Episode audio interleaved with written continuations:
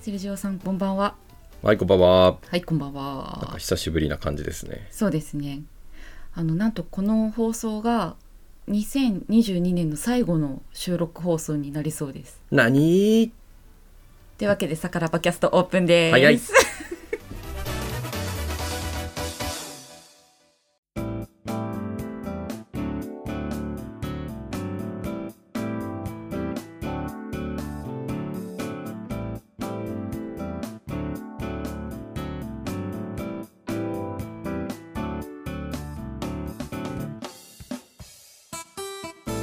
はい、では今週もさからばキャスト始まります。このチャンネルはお酒コミュニティさからばの運営メンバー日本酒ビールウイスキーワインのプロフェッショナル4名が対談形式でお酒にまつわるいろんなお話をしていくトークバラエティ番組です。お酒を飲みながらまったりと聞いていただけると嬉しいです。えー今月の MC はワイン担当のあゆがお届けしております。今回一緒にお話しする方はウイスキー担当のセルジオさんです。はい、こんばんは。よろしくお願いします。こんばんというわけでもう2022年のラストターンですよ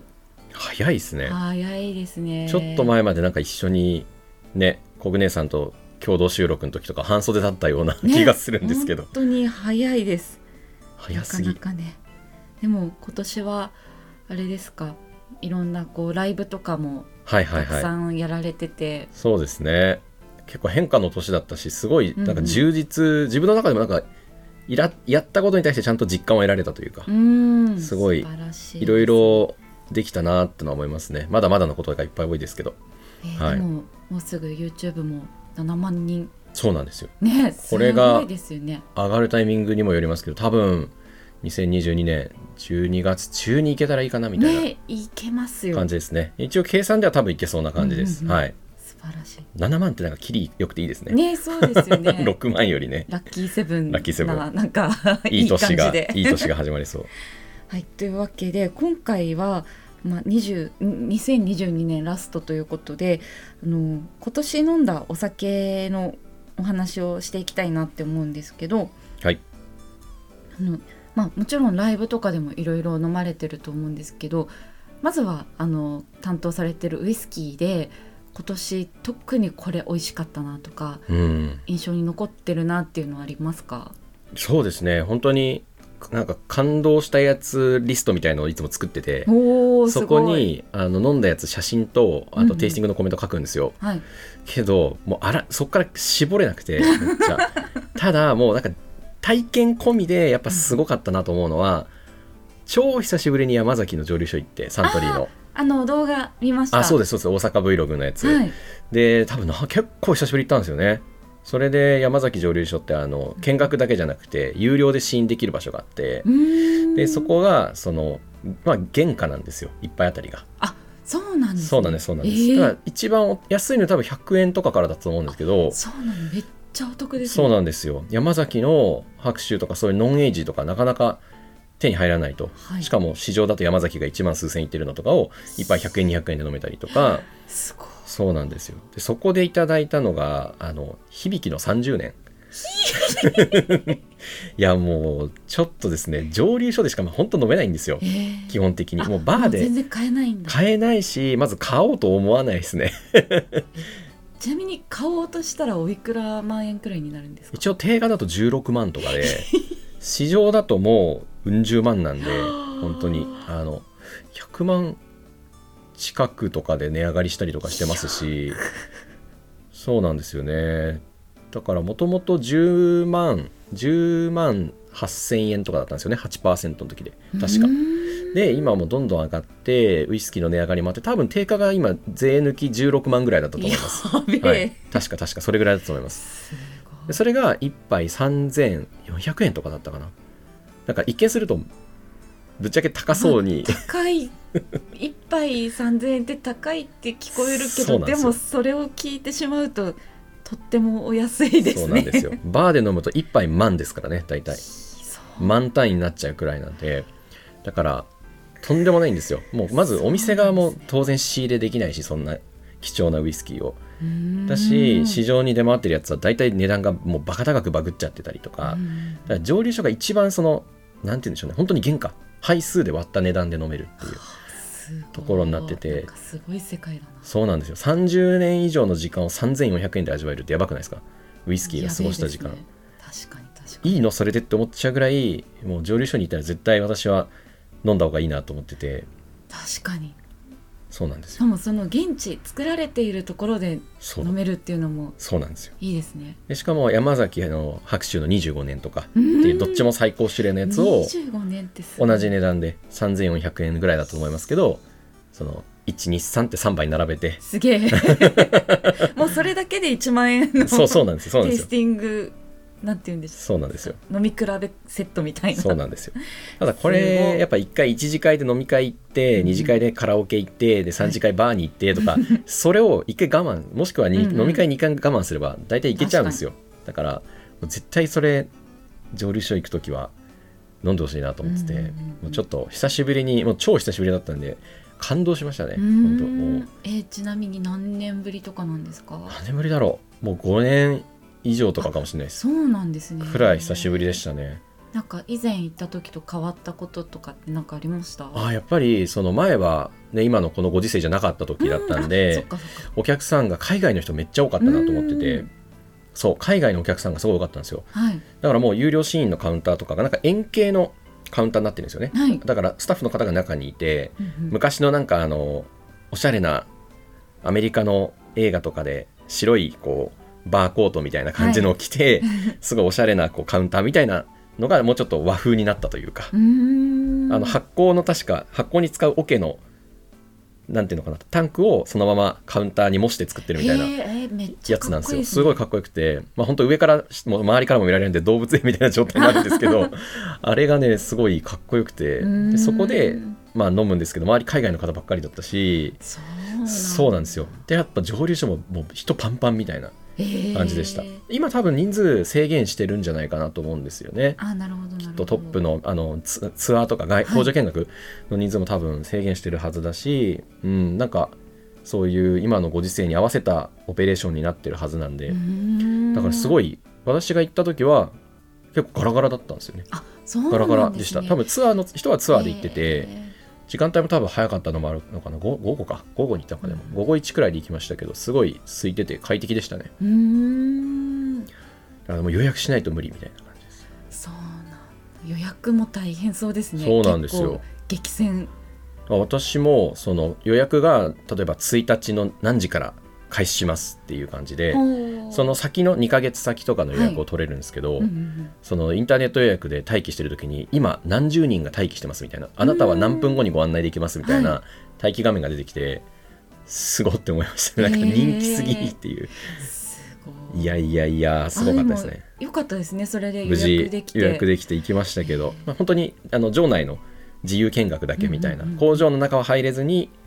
あのショップとかだけ使うみたいな感じだったんですけど、うーいんやこれ蒸留所行ったら絶対山崎白秋響最高種類飲まなきゃなと思ってなるほどなるほどしばらくちょっとやっぱ袖だけでもうなんかずーっと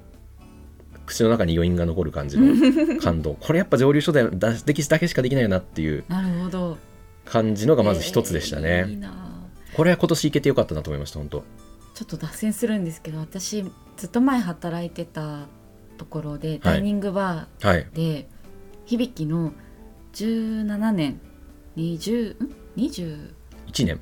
年、はいあそうそう1721 1位30 30そうですねって売ってたんですよもうだいぶ前ですけど20年くらい前のそうですよねその時はまだあるはず話なんですけどその時 30, ん30年が確かにワンショット3000円で売られてたんです安っすごい時代ですよねありえんっすね響きがだって89年に出てるはずなんはい89年に出てるんですけど、その時ってなんか私昔聞いた話だと工場見学の時もウイスキーが全然不況の時だったそう思うんとで、ううう CC レモン割り出してたってちあーすごいでも美味しそうょっと美味しそうですよねどんな高級 CC レモンみたいなすっごいですねていうのを聞いたぐらいウイスキーが売れなかったけへど、まあ、2009年以降のハイボールブームで爆発的に売れて、ハイボールもで蒸留所にも海外コンペで賞を取ったりするからその訪日の海外のお客さんが多いというので多分私も本当かなり前に行きましたけど海外の人ばっかりでしたねそうなんなんうですね、ん、めちゃくちゃ多かったです。いやーでもいいなやっぱり現地での体験はすごいいいですねそうなんですよね。だから、やっぱり家で飲むっていうのは、リラックスした時間の中で美味しいウイスキーを味わえうる。んでバーとか蒸留所に行くと、その雰囲気込みの美味しさがあるじゃないですか。うんうんそれってあとは、まあ、誰と行くかだったりとか、確かにまあ、どの季節に行くかとうか、んうんそういういくらでもこう掛け算ができるというか、うんうんそういう面白さはやっぱ蒸留所ならではだし面白いですよそうね。ね本当なんかあのいろいろ動画見てて、はいいはろんなイベントにも行かれてるなっうてん、思ってたんですけど、そうなんですよなねんか印象に残ってるウイスキーのイベントってありますかあー直近で言うとあの大阪とはい東京の八王子のイベントに行ったんですよ10月に2開催あってあそうなんですねそうなんですそうなんですであ10月そのの大阪の時にあそうですそうですそうです10月の大阪行った時はその山崎とセットで、うんうんうんうんあの前後あたりでそのウイスキーのイベントも行ってきて、えーそこはもじゃあうもうウイスキー漬けですね漬けでしたねもうめちゃくちゃ二日酔いになりましたけどまあたっぷりもう身が裂けてでもこれは飲みたい美味しいやつを飲まねばというか思いっでけえもうこのために来たんだとあーそれすはごい結構本当バーの方々が出店されているイベントというか、はいあの多くてすごいいろんな協賛というかあのもう遠いところだと九州の方から来てるバーバーの方とかもすごいですそうね大なんですよ阪だけじゃなだくけじゃなくていらしててでそれでもう自前のお店のボトルとかいろいろじ自前のというか、まあ、そのお店にあるボトルうをんうんちょっと珍しいやつとかもいっぱいあって、うんそれがもうえこの値段でいいんですかみたいなのとかでうんうんうん味わえたりとか、でやっぱすごいこう雰囲気込みでとかあとあなんかすごい地元を盛り上げる感じで面白いないいなと思ったのは10月の末頃にやってた八王子のイベント東京はの、い、私も行きまあしたあそうだそうだあれもねすごい良かったですね楽しかったですね人やばかったですね人めっちゃ多かった めっちゃ多くあのてフードフェスみたいなのも一緒あにそうそうそう八王子のフードフェス、やだからそれはなんか八王子の地元を盛り上げるっていう意味で八王子の飲食店さんとかあそうですねが来てましたねうんうんコうんーヒーだったりビールだったりとか、で野菜とかも売ってましたよねなんかうねんなんかいろいろありましたよねそうなんですよ野菜蜂蜜あ蜂蜜とかだしあと屋台が来てたりとかねえワゴン販売みたいなのありましたし面白かっあれはもうなんかウイスキーのブースにまずたどり着くまでに人だらけみた いなた確かにあの私も並ぶ大変行でした列がすごすぎてマジで なかなかテイスティングできなかったあのーラグビーのなんかもうスクラム組んで一斉にぐわーぐちゃぐちゃぐちゃボールどこみたいな本当にあの状態でみんな1カップのウイスキーを取りに行ってるという確かに超大変でしたなねかなかいうやわーって感じでいかないと本当にでねやっぱぼオリジナルボトルというか限定ボトルがあったりとか、うんで蒸留所の方でもやっぱすごい人気なブースがあったりとかあコアでマニアックなやつがあったりとか、うんうんうんそういうのありましたねすごいだからどちらのイベントもウイスキーが飲めるっていう共通点なんだけれどもそのかけるなんか八王子だったりとかうん八王子の地元の飲食店さんとかでもう一個の方は2018年ぶり大阪のやつが2018年ぶりぐらいの開催になっててあそうなんいでやすねすごいやっじゃあぱ皆さんも気合入ってとういうかなこのご時世でできない中での開催っていうのもあったんでえーなんかそういう思いいもなんかいいなと思いましたしいやです本ね素晴らしいですね当どんどん復活していってそういう開催される方がやっぱいらっしゃるからありがたいなと思いますしうんうねんこっちは本当一消費者としてうん飲み手としてただただ楽しく参加させてもらってるんで本当ありがたいなと思います。うんあのウイスキーのイベントってなんかあのワインのイベントもあるのはあるんですけど、なんかすごいなんて言うんでしょう熱気がすごくっめってちゃ熱気すごいで すね。でもなんかこのお酒をなんていうのかなこのお酒を飲みにいろんな人うんがうん、集まってるっていう、あの空間はすごいなんかすごいでいすいよねなーって思いましたでもあれですよねワインのやつもイベント行ってましたよね確か。あ私はイベントあの参参加するというかなんていうんですあかの提供す提る供側側ので方ちょっとお手伝いしたやつそうだそうがあだりました、ね、八王子のだからその29日がウイスキーのイベントだったんですけどその翌日あそうですそうですですよね翌日にお手伝いしてました結構混んだって話をあーもうすごかったでしてすましねたもう5時間ずっとワイン継ぎっぱなしでしたもう手首がおかしくなりそ うもう本なんかここら辺パンパンでした当ねワイン菌がつくって言いますもん ワインねワイン菌がね本当もう右腕パンパンでワインのね注ぐ筋肉がついちゃうっていう本当たくましくなっちゃうんですよいやーすごいですね なんか多分傍から見たらウイスキーをずっと何時間も飲み続けるのもなかなかクレイジーだと思うんですけどい やいやワインも結構ずっと量飲むって大変じゃないですかやっぱりああそうですねいろんな種類を飲んで確かになんかそのイベントではあのお店でうんうん皆さん行うので、こう一箇所にまつまとまってブースが出てるっていうわけじゃなかったんですよ、うんうんうんなのでこうお店に来てもらってこまあうなスるほタどンプラリーみたいななるほどなる感ほじどで回ってもらうっていうイベントだったんですけそっどかそっかブース一つの会場の中でとかじゃなくてじゃなかったおんですよ店にバーホッパーみたいな感じであそうですねそん行なく感感じじですでね一軒につき一杯ずつなんか飲ん でそれちょっと楽しそうですねなんかうん飲酒ペースも楽しちそょうでっしたとゆっくりになるかもしれないそうですねでもなんかずっと会場でいたら飲み続けちゃいそう 確かにでも12時から17時までのだったんですけど30何店舗かな30店舗以上あったけど、へーコンプリートしてる方がいうてわすすごっごいと思ってワイン30杯って考えただけで相当すごい ですよ冷静に多分その1杯 40ml くらいなるほなどなるのほどで1本半、まあ、2, は2すごい本弱くらいなるのかなすすごごいないですよねなんかよもくう歩けるなと思って血液がブドウになってますよね本当ね本 確当かにす発ごい酵されちゃうすごいなそれは体力がすごい、まあ、でもそういうイベントってここでしかないからこそ気合い入れていきますもんねそうですねねみんな大好きミラグレーンを 片手にもうミラグレーンなしにはミラグレーンという名の先図があればね先図です ね先図がああれれはば確かに先図じゃあ確かにウイスキーはもうもちろんいろいろ飲まれてると思うんですけど、はいはい他のお酒って飲む機会ってありあますあります結構それこそ私たちの配信者同士で一緒に収録しに行こうって言った時に、大体そのメインホストの方例えばあゆさんだったらワインの話が中心になる時とか、はい国根さんだったらビールの話が中心になる時とかで結構その人の会の時にそのお店行ったりししてませんあなんとな確くかに確かにクラフトビール行きましょうよとか、はワインあるお店行きましょうよとか、うんうんそういうので今年は結構ワインとビールはいろいろ飲んだなっていうのは思いますかね。確かにコグネさんのおかげでなんかクラフトビーそうルなのんですよ店に詳しくなれてそうなんですよ気がる私やっぱこう店頭行った時もあこれ国根さん喋ってたやつだとか ありますありあますこれ見たことないなとかっていうのがあったりして、うんうんうんなんかその棚を見る目が変わりますよね一確つかにそれがすごい楽しいなっていう、なんかそのウイスキー以外のうんうおん、酒で印象に残ってるものとかってありますか、ああそれこそあれですねあのあゆさんの放送会のあの異業種コラボお4人でコラボしてる時の武田ワイナリーさんのおあれはめちゃくちゃ美味しかった ですねありがとうございますこれね杉玉さんもサンスフルって言ってくれたんですそうめちゃくちゃ美味しかった めちゃ嬉しい超美味しかったあれはね美もう味しかったですねあれは味しかったやべえやつなんですよあとあの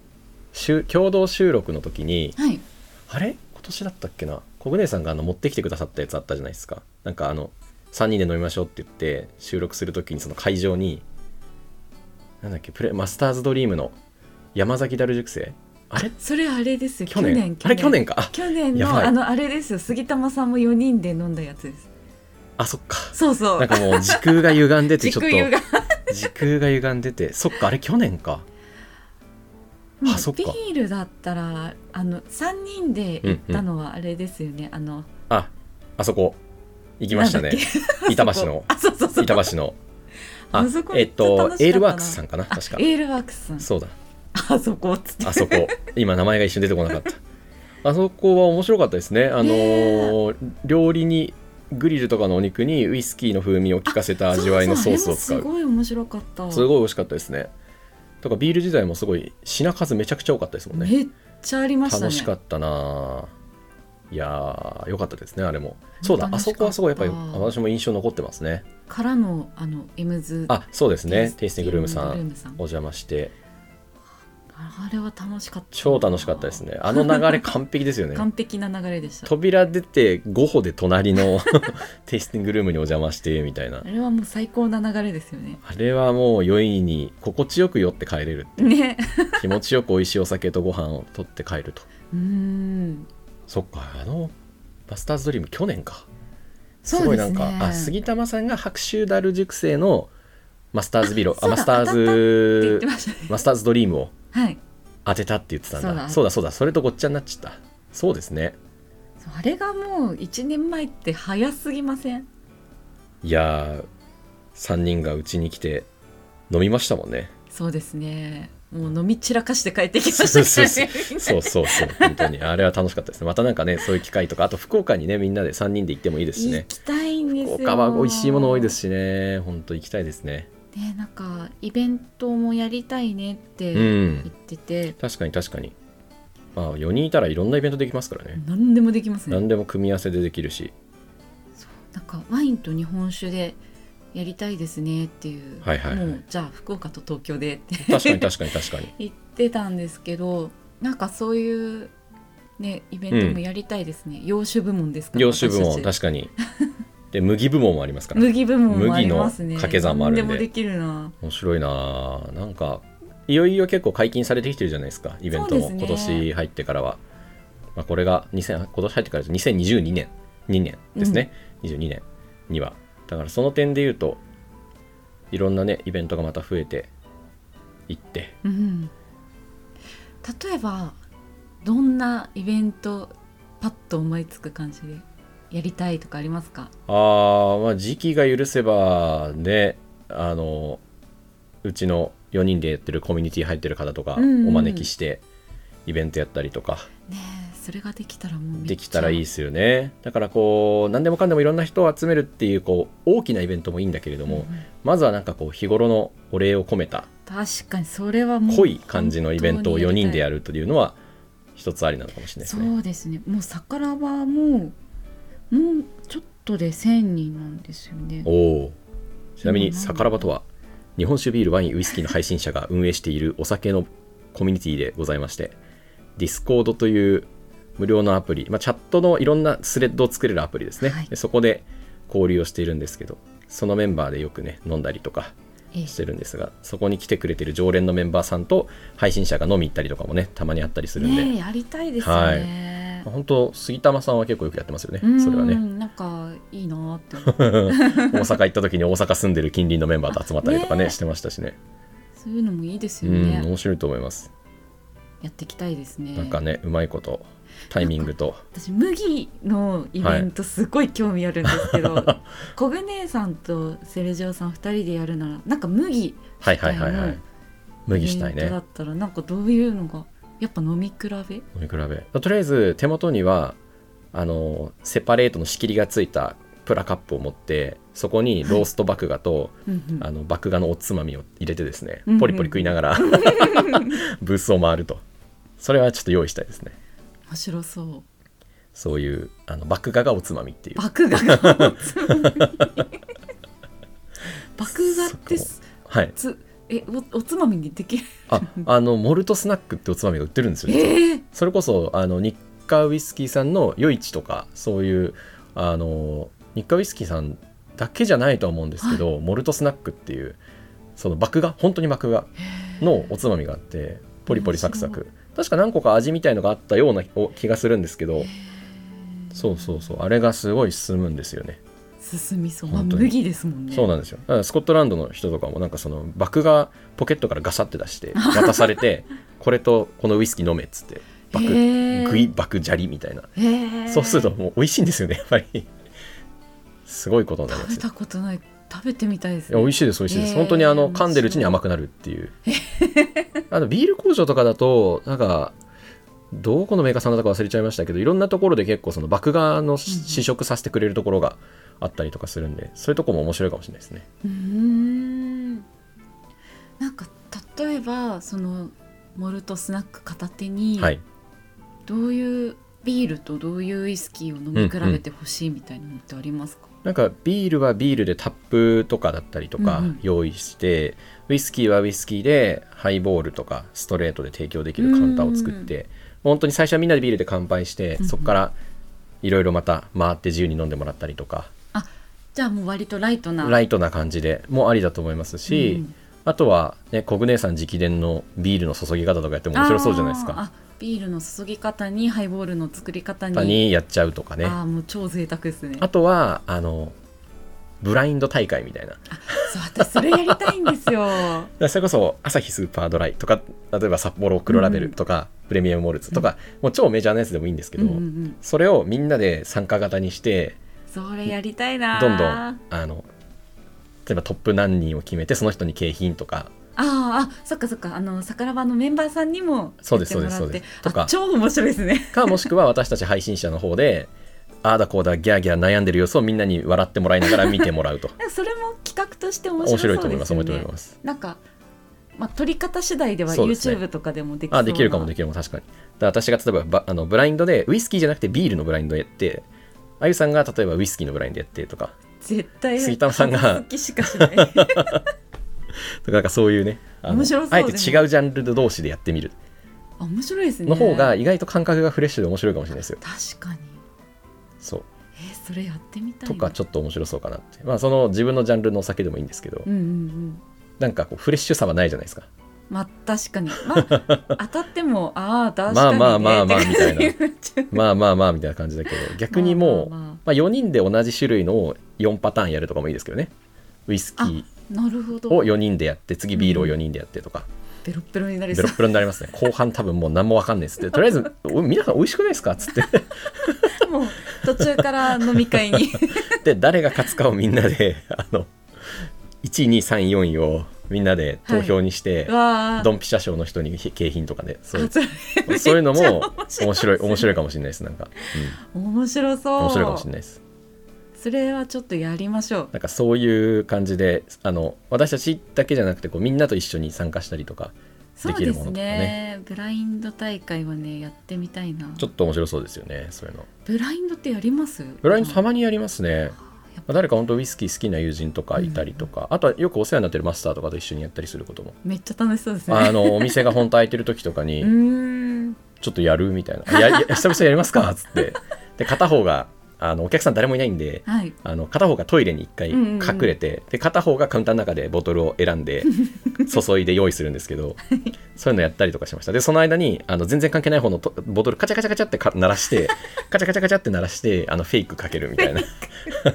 で全然関係ないところのボトルちょっとすごい斜めにしとくみたいな こっから注いだよみたいな感ちょじっのと細工がそうなんですお互いあの小賢しい真似をしてどっちもめっちゃ外すっていうの があ外すんだあでも大体あの銘柄具体的なところまでは当たらないにしても国とか上あのなんだろう、まあ、ウイスキーのタイプだったり とか度数だったりとか難しそそうのあたりは結構みんなで あの、うんうん当てられうんうんうんたりはしますね上流所まで当てるのはす結構本当よほど特性を理解しないと結構難しいとは思いますそうはでよいねいや私もあのブラインドやってたなと思ってやりますよねだしお酒を飲む一つの楽しみだと思いますしもうその時は聞き酒ですからね利き酒あのフランスにいた時にやっぱ日本人の人も何人かいて、でみんなやっぱワインのこととかお料理のことで来てる人たちなので、すごいもう皆さん意識高いんですうよ。んでそうですよね広いお家の人のところに集まってもう飲み会が全部ブラインド大会だったんですよ。疲れそうもうね楽しいけど疲れそもうだいぶ鍛えられましたねそうの時では。すよねそうなりそうだな確かにブラインドを基準にするとすごい楽しいですよね私あんまり多分酔わないんじゃないかなそういう意味では、あ確かにしね、神経がね一通りやって、そうで すねで気づいたら7人で14本とかやば おかしいねってやっぱりちょっと懐かしいバグってますねバグってますねバグってますねなんかそのうんバ懐グかっしているバグってるその前日に雨が降ってて、はいはいは向こうって粘土質なので、はいはいこあの膝の下くらいまでズボって入っちゃっおうおてうおうでみんなで泥だらけになり大人のような子供の遊びみたいなもうねねひどかったですね超青春ですねそれは楽しいだろうなもう引みんなで泥だらけの足をこうみんなでき抜ないんていうんでてすか こうふって足を持ち上げてそれで写真撮ったり面白そうはい、そんな変なこともしておりましたね。いや懐かーし海いな外経験とかね楽しいですよね本 当ね、うん、まあそれこそみんなで海外行きたいです、あー行きたいですね本当ビールねそれこそベルギーとかドイツとか、日本で酒蔵回ってうん。あの関空あたりでピョーンって飛 んでドイツフランススコットランドあーもう完璧だ。で最後イギリスというかあのし南に下ってロンドンでビール飲んでねロンドンのあまやりりまし美味しくないと言われ ている朝ごはんを食べ果たしてどうなのかっていうのは試したいですね試したい。杉玉さんはあれかな何歩で来られるのかなそうすると多分3.5くらいそう3.5あ本当ですか私福岡から東京まで 3, 3歩くらいって思ってたけどもうそんなに大きくなっちゃったんですねそうですね、まあ、宮城亮太が1回目のドリブルで相手を抜いて2歩目で置き去りにするんで、あなるほどはい、 だから杉玉さん3歩で国をま たぐ4歩目で海を渡る、すげえ、はい、っていう感じですね杉玉さんってすごいですねすごいですねやっぱり桁違いこの前だって 飛行機から撮った写真みたいなやつあれあのインスタ そのうインスタのあれ自分の普通の直立状態の景色あだれっすつっごいてですよねめっちゃ綺麗だなとす思ごっいてっす杉ね玉さんの目線の景色あの景色すごいですね何の話をしはいはい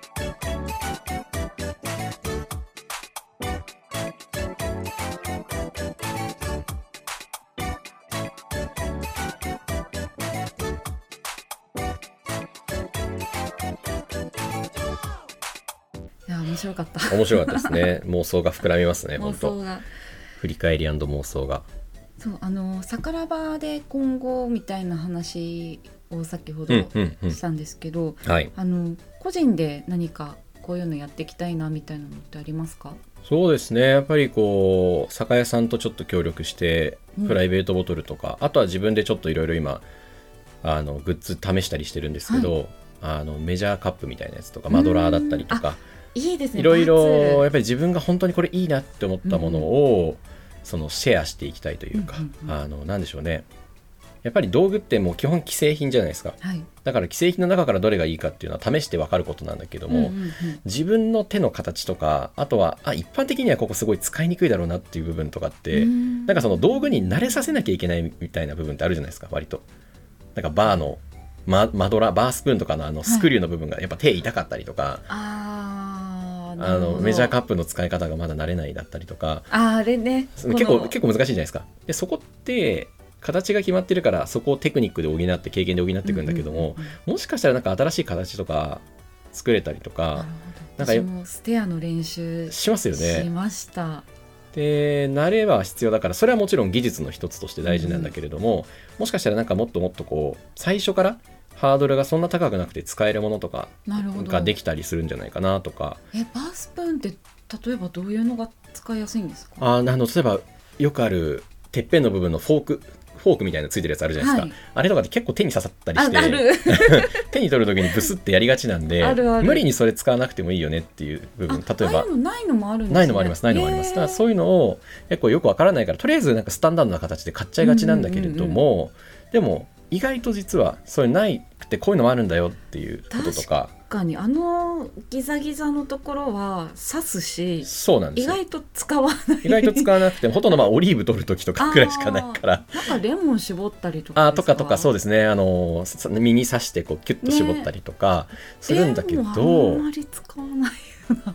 だったらもうちょっと使いやすくてあのスクリューをむしろなしにして、うんうんツルツルの状態というかのめあのバースプーンとかもあったりするし、うんあーなんかそういう自分が使いいっててこれほんといいなでももっとこうしたらいいだろうなみたいなことうんを思ったりすることは割とあるんでそういうのなんか作れたらいいなっていうのはですねへー思いますしその普段使っているのがそのツルツルあツルツルのやつではいそうなんですよああいうのをもうちょっといろいろオリジナルで、ね、そういうのを作ってくれるようなところを探してうんうん作りたいなっていうのとかえーめっちゃ楽しみです、ね、面い白いですねそれでなんか本当に自分がいいと思ったからあの使ってみてほしいとか、まあ、いろいろ既製品の中でお気に入りのものもあるんでそれはそれでこれすごく使いやすいですよっていうのは音声とかうん動画で喋ったりはしてるんですけど、やっぱり自分で作っちゃうの楽しいよねっていうめっちゃ楽しみ ですあとあのす最初におっしゃってたあの酒屋さんとのあそうですねプライベートボトルだったりとかっていうのそはれもちょっともうセルジオ・チルドレン大歓喜じゃないシで すールかとねいやなんかあのーそうですねいろいろと進めていきたいなとは思ってますまだまだ全部がこう一気に進むというよりはちょびちょびと並行しながらなんですけど、うん楽しみですねいやーいろいろやっぱやりたいことがあってねいいなやっぱりこうなんでしょうねうーん自分で何かそういうものをあうんうんまあ、本当一から作るってなると相当大変だけれども、うんどっかの段階でもっと上流のところから関わらせていただいて、うんデザインだったりとか何かね、まあ、プライベートボトルならプライベートボトルではい、いろいろ今考えてるところもあるのでできるかできないかすはごいな進めてみてになりますけどなんかもうどんどんスケールがでかくなっていきますね。いろいろまあ考えてることだったりいろいろ話していることもあったりするの素晴でらしいそういうのを進めていけたらなとあの2023年はそういう意味では本当さらに22年にチャレンジだったんでうんうん23年はさらに加速素晴らしいで。ですすね、加速かつ領域拡大すごい。ということで皆さん来年のセルジオさんの活動も要チェックやです。程よく楽しみにしてく ださい首を長くしいてやいやいや首を長くしてもう皆さん言うのはただなんで言うのはただなんで でね、はすよ。い、待ちきれないですよ。やりたいことを言うって大事ですからね皆さん素晴らしいですね。はいはい。というわけでこちらの「さからばキャスト」では皆様からのご感想ご質問リクエスト等々お待ちしておりますスタンド FM でお聞きの方はコメントやレターを送っていただけると嬉しいですチャンネルのフォロー各配信者の SNS のフォローもしていただけるとセルジオさんが宙返りして喜びます反復横跳び なら結構早い反復横跳び早いです得意な早んいで早いですめっちゃ早いですでも 得意そうですよねなんか なんかそういう動き得意そうハンズアップしてやりますシャかカ らシャじゃカシャカシャカあって腰落としてハンズアップしてやりますそしたらはいというわけでぜひフォローしてくださ い誰も得しなくないですか反復横跳びというわけで、えー今年もあとわずかですが楽しくお酒を飲んでいきましょそうですね美味しく楽しく健康に、はいうん。というわけで「さからばキャスト」お相手はありがとうございましたええーー、セルジオでした 皆さん素敵な一年をお過ごしくださいうーんまたねうわっ カカロットありがとう